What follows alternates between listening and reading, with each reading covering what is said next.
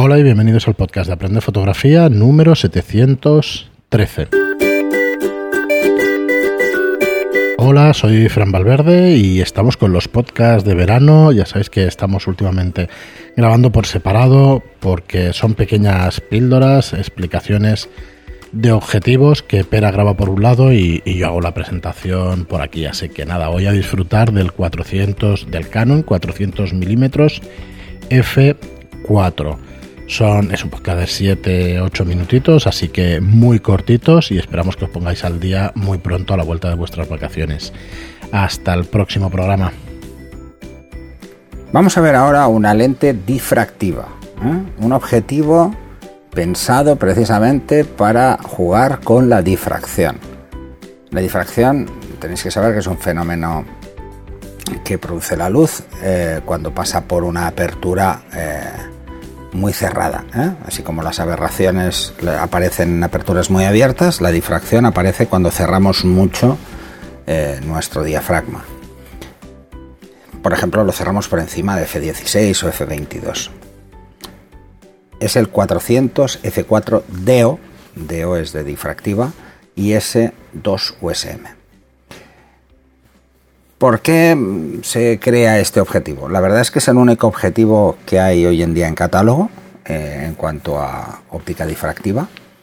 En este caso de doble capa, sin separación, con lo que no afecta la focal, mantiene los 400 milímetros.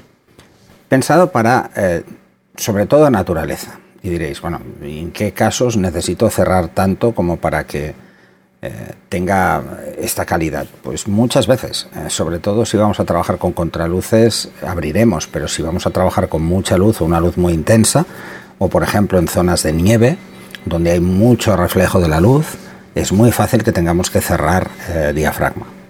Y entonces aparecen fallos mm, provocados por la difracción, que lo que hace es mm, que se curve en la de la luz y eso genera pues una bajada de tanto de contraste como de, resolución.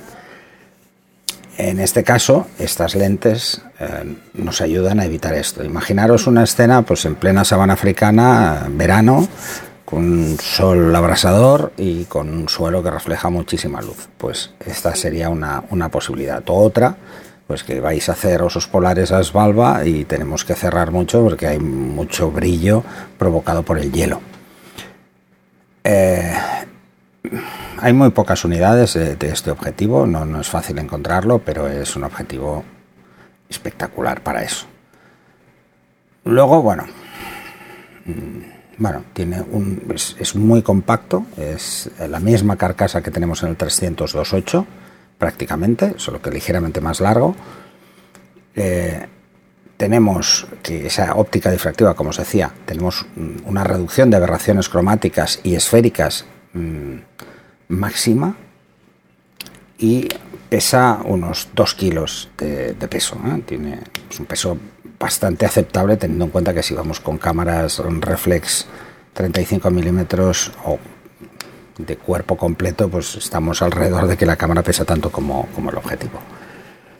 El motor USM es rápido y también se puede anular. Como todos los que decíamos por encima del 200 tienen botones configurables. En el extremo es también. Eh, tiene un diafragma de 9 hojas que hace un desenfoque muy bueno. Si trabajamos, por ejemplo, F4, lo vais a notar muchísimo. Y si nos vamos mm, a las Modulation Transfer Function, a las gráficas, eh, este ya están todas las curvas por encima de 0.9. Es francamente espectacular. Pero es un objetivo, insisto, muy pensado para ese tipo de foto. ¿eh?